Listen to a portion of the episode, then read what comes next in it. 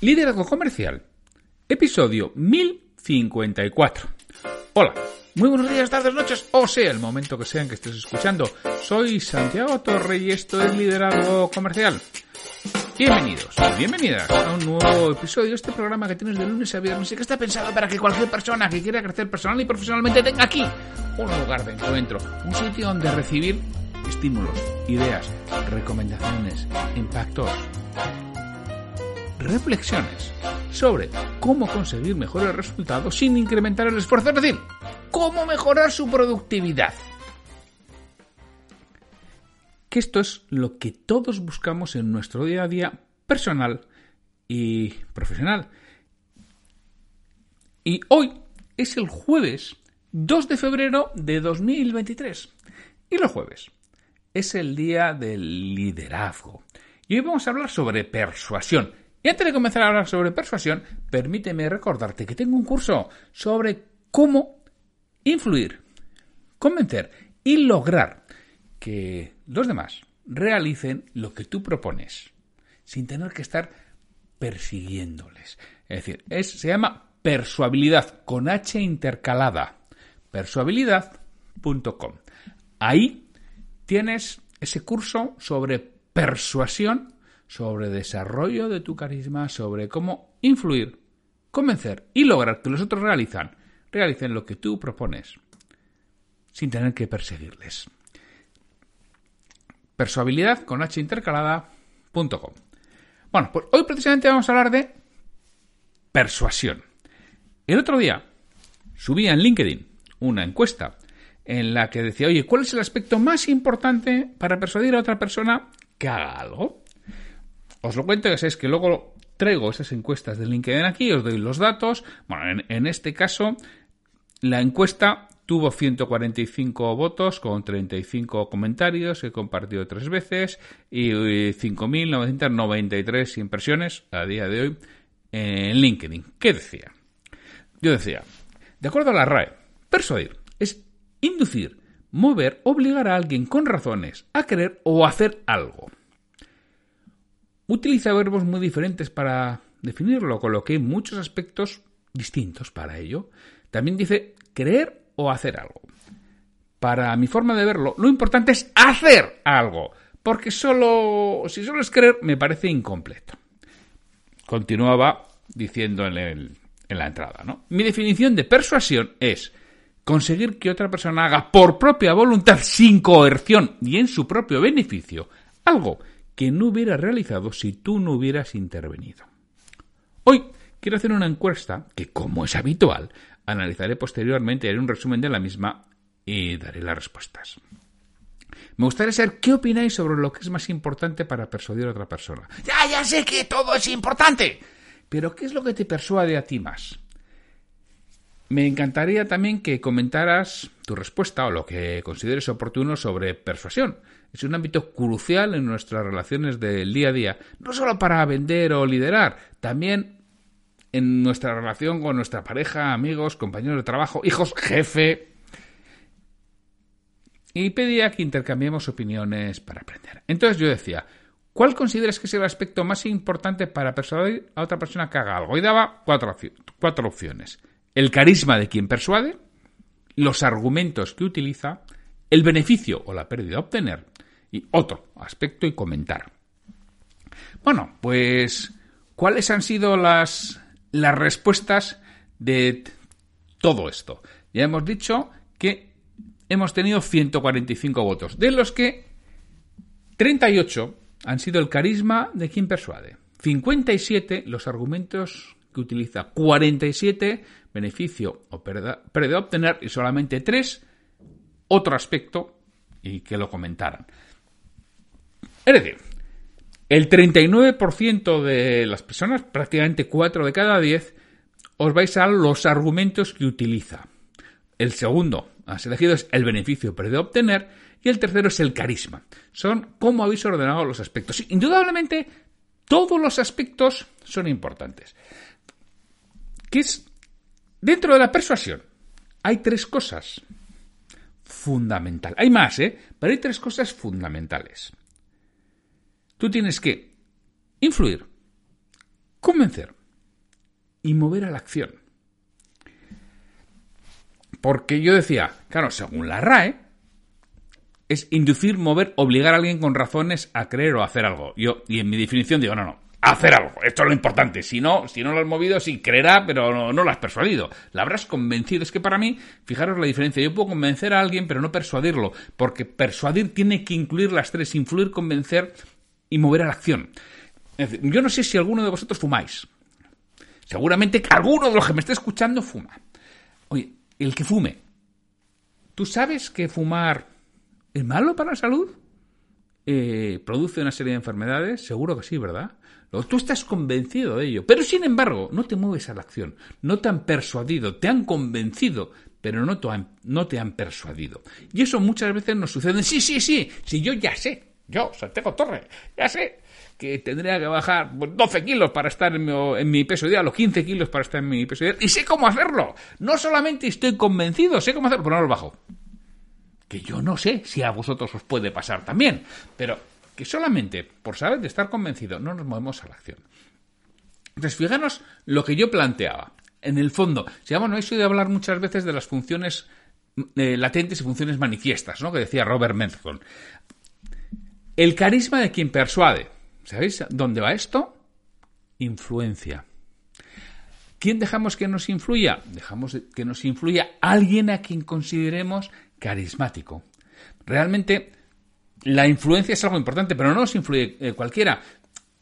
¿A quién dejamos que nos influya? Primero, influimos por el poder o la, o la jerarquía. Por la posición influimos. Es decir, alguien con posición influye y le dejamos que nos influya. También nos, nos puede, más que eh, influir, nos puede coaccionar, ¿no? Coerción. Es decir, ¿quién nos coacciona? ¿Quién es coerción? Pues un policía uniformado. Por ejemplo, en España la Guardia Civil de Tráfico. Tú en cuanto ves una moto o un coche de la Guardia Civil de Tráfico, lo primero que haces, ¿qué es lo que hace cualquier persona? Lo primero que, que hace cuando ve un coche de la Guardia Civil o una motocicleta de la Guardia Civil en España. Y llamarlo como quiera, donde estoy subiendo, oyendo esto en, en América Latina, en Estados Unidos, en donde fuera, ¿no? ¿Qué es lo primero que hace cuando ves a la policía? Y todo lo hacemos igual, ¿eh? Y os apuesto a que vosotros, igual ahora no lo estéis pensando, digo, sí, yo también diréis. Y si no, házmelo saber, porque. Ah, pues también te lo puedes tratar, ¿eh? Si, si no haces eso. Lo primero que hacemos cuando vamos a la policía es mirar la velocidad a la que estamos, cuando conducimos, ¿eh? Lo primero que hacemos es, ¿a qué velocidad voy? Eso es lo primero que hacemos. Todos, es decir, pero eso es coerción, eso es miedo. Pero indudablemente la influencia puede estar por el poder o la jerarquía, alguien influye en mí por el poder que tiene, ¿no? Puede influir en mí por el conocimiento que posee. Yo me dejo influir por personas a las que creo que tienen un conocimiento de la materia mayor que el mío. Me dejo influir por la pasión que alguien le pone a lo que está contando. Cuando alguien transmite con pasión, con fuerza, con ilusión, con ganas, con contundencia, yo me dejo influir. Me dejo influir por la forma de ser de la persona. Me dejo influir por la ayuda que me pueden prestar. Por eso también me dejo influir. Me dejo influir, bueno, decíamos, por autoridad, que la autoridad tiene que ver mucho con la forma de ser, aunque también puede ser con algunos parámetros que pueda tener esa persona en concreto. Mm, el otro día me decían en, en, un, en una reflexión, ya sabéis que diariamente me una reflexión, por cierto, si quieres recibirla, este www.santiagotorre.com y recibe esas reflexiones diarias. Una contestación a algo que comentaba sobre estos aspectos, me decían por edad, ¿no? Decía, bueno, nos influyen las personas que tienen mayor edad que nosotros, es más fácil que nos dejemos influir. Es decir, si nosotros, al menos profesionalmente, es más fácil que nos dejemos influir por alguien de 55 años que por alguien de 25. Personalmente creo que nos podemos equivocar, ¿eh? porque hay personas de 25 que nos pueden aportar y enseñar muchísimas, muchísimas, muchísimas cosas a los mayores. Muchísimas. Y no solo en aspectos de tecnología también en otros muchos aspectos también te pueden dejar. Pero bueno, pero nuestra mente inconsciente habitualmente se deja influir más por esa persona de edad que por esa persona de, menor edad. Bueno, todo eso, por eso yo decía, el carisma de quien persuade iba a la influencia, uno de los tres aspectos que para mí son importantes, son las tres fuerzas impulsoras de la persuasión. La influencia. Vosotros habéis dicho el 26%, uno de cada cuatro. Bueno, es decir, mm, si no me dejo influir, será difícil que me convenzan. No me voy a dejar convencer por alguien con el que no me dejo influir. El siguiente punto, los argumentos que utiliza, que aquí lo habéis dicho, el 39% es el más votado. Los argumentos que utiliza es la lógica, es el razonamiento, es convencer. Y por argumentos, yo me refiero a la estructura correcta de la argumentación lógica, que nos vamos a filosofía en España, en tercero de BUP. Bueno, y donde, donde quieras. Pero es a cómo está construyendo la forma de comunicar, la forma de decir, la forma en que construye las frases, la forma en que construye esos argumentos que sean completos. Es decir, que tengan una afirmación, que tengan un criterio y que tengan una evidencia. Pero no voy a entrar aquí, en esto ahora. Pero un argumento correctamente construido tiene una afirmación, tiene un criterio y tiene una evidencia. Entonces, para la mayoría de vosotros es la parte lógica. Y el último punto es el 32, que es lo que te mueve a la acción, es el beneficio o la pérdida a obtener. Fijaros que yo lo había diferenciado, y repito, los tres forman un conjunto, es decir, si no hay influencia es muy difícil, muy difícil, muy difícil, imposible, no, pero es mucho más costoso, mucho más complejo, mucho más complicado, se da en menos ocasiones que me convenzas. Y si no me convences, no me voy a mover a la acción. O sea, yo me dejo influir por tu carisma, por tu forma de ser, por lo que yo te confiero, por la autoridad que te confiero. Me dejo convencer por la lógica que empleas y la forma de comunicar y la estructura que utilizas en tu conversación. Y mm, me muevo por el beneficio o la pérdida que puedo obtener. Que otra vez no voy a entrar aquí a, hablar del beneficio, de la pérdida, de todo eso. En, estos momentos no voy a no, no voy a hablar. Pero todo eso influye muchísimo en lo que en lo que realizo. Así que fijaros que la encuesta no iba tirada así al azar. Buscaba la influencia, el convencimiento y el, moverse, mover a la acción, que es beneficio o pérdida. Voy a leer algunas de las respuestas y las voy a, comentar, ¿no? Con, tal como las tengo, tal como me las pone LinkedIn en estos momentos, ¿no? Rafa Cabrera, que es un consultor de aplicación de la tecnología en educación, nos dice, yo he votado por el carisma, pero creo que es bastante incompleto. Una buena argumentación, exposición de ideas y emoción pueden ser factores a considerar. Ayer, curiosamente, tuve un pequeño debate con un formador de ventas, no voy a decir su nombre, sobre persuasión en esta red. Esta persona, por increíble que parezca a estas alturas, confunde persuasión con manipulación. No estoy seguro, pero creo que finalmente de forma aceptada borró su publicación. Rafa, total y absolutamente de acuerdo. Fíjate cómo lo has clavado en lo que yo estaba buscando, ¿no? Es Tú has votado por el carisma y después es incompleto, porque una buena argumentación, exposición de ideas y emoción pueden ser factores a considerar. Claro que sí, claro que son factores a considerar, son muy importantes. Y vosotros habéis decidido que la parte de argumentación es lo más trascendente. Bueno, pues tendréis que aprender a argumentar. ¿Sabéis argumentar? si no sabéis argumentar, sabéis que en persuabilidad.com, persu, habilidad con H, persuabilidad.com, la clase 4 es precisamente cómo argumentar. ¿Cómo argumentar la lógica de manera correcta y convincente a la persona que tienes delante.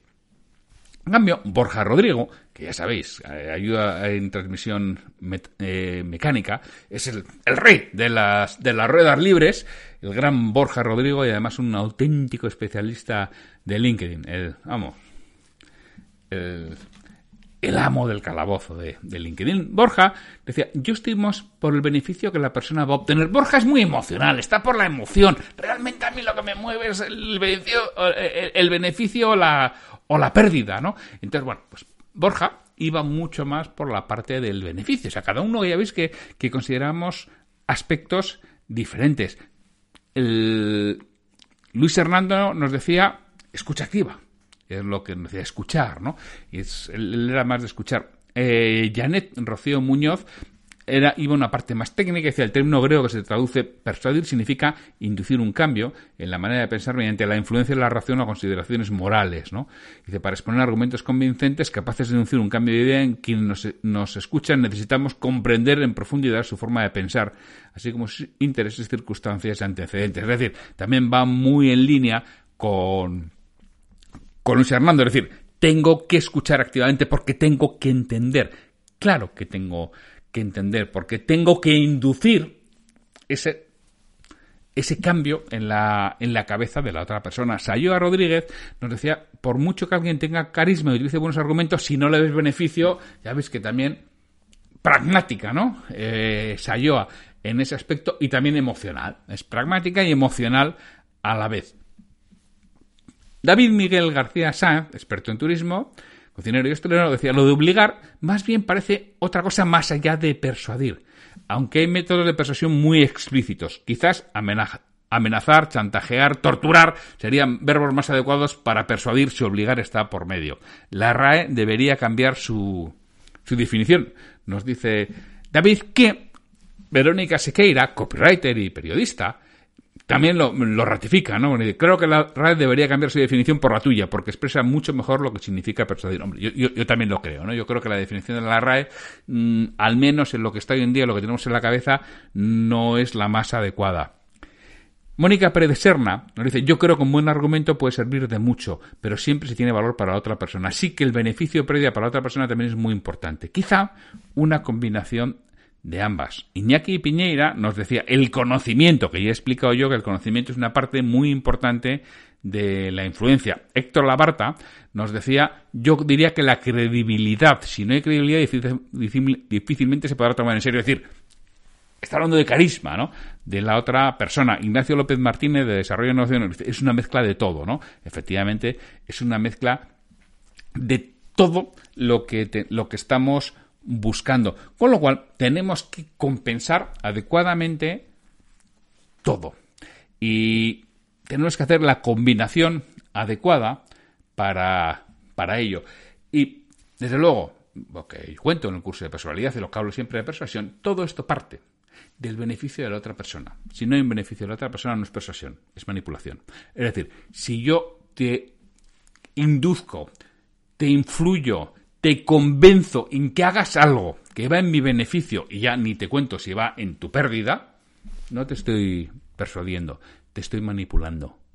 Y eso, ética y legalmente, me parece de, una bajeza tremenda. Es posible que consiga resultados, pero a corto plazo puede estar bien, a medio y largo plazo ya no voy a entrar incluso en la parte ética, ¿no? A medio y largo plazo es un desastre, porque si tú pierdes la credibilidad, como nos decía Aquí eh, credibilidad nos hablaba Héctor Labarta, ¿no? Si tú crees tu, tu credibilidad, es que te va a ser mucho más difícil hacer ninguna cosa, porque alguien que se haya sentido engañado en una ocasión no vas a poderle volver a persuadir. Y persuadir no solo es vender, persuadir es liderar, pero es que tú puedes persuadir para vender, pero también puedes persuadir para liderar y también puedes persuadir a tu pareja, a tus hijos, a tus amigos, a tus compañeros de trabajo, a tu jefe también le puedes persuadir.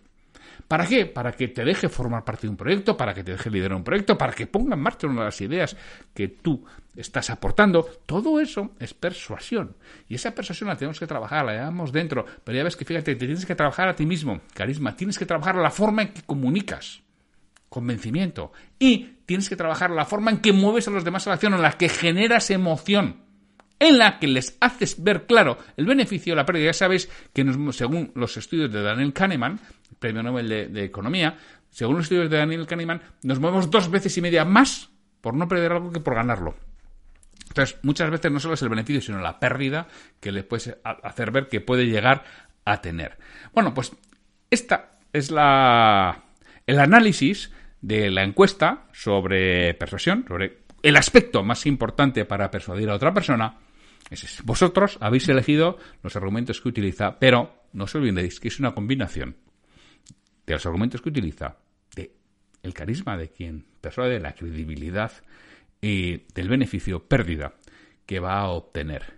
Bueno, espero que os haya resultado interesante el análisis de esta encuesta. Y ya sabéis que lo que os digo siempre, oye, que si queréis que siga haciendo encuestas de estas, no tenéis más que decirlo. Oye, me hacéis un comentario en iVoox y dices, Santiago, sí, sí, sigue haciendo encuestas. Y además, si me, propones la temática en el comentario de iVoox, pues estupendo, porque hago una encuesta sobre esa temática que te interese en LinkedIn y paso a analizarla aquí. Y por supuesto te citaré si la propones tú, si quieres, ¿no? y lo movemos. Oye, pues muchísimas, muchísimas gracias y por estar ahí, al otro lado, por vuestros comentarios, por vuestros me gusta en Evox, en Spotify, que, bueno, yo no sé si ayuda o no a que difunda el, podcast, pero a mí me hace ilusión. A mí al final, me, bueno, pues me acaricia un poco el lomo y también soy animal y me gusta que me acaricien el, lomo y me hagan cojillas en la tripa, ¿no? Y todos esos comentarios, esos me gustas, esas reseñas en Apple Podcast, pues me hacen muy feliz. No sé si aportan algo, pero a mí me hacen feliz y yo las agradezco. Así, lo dicho, que sin mucho más, hasta mañana viernes en que tendremos un nuevo episodio de Liderazgo Comercial. Hasta mañana.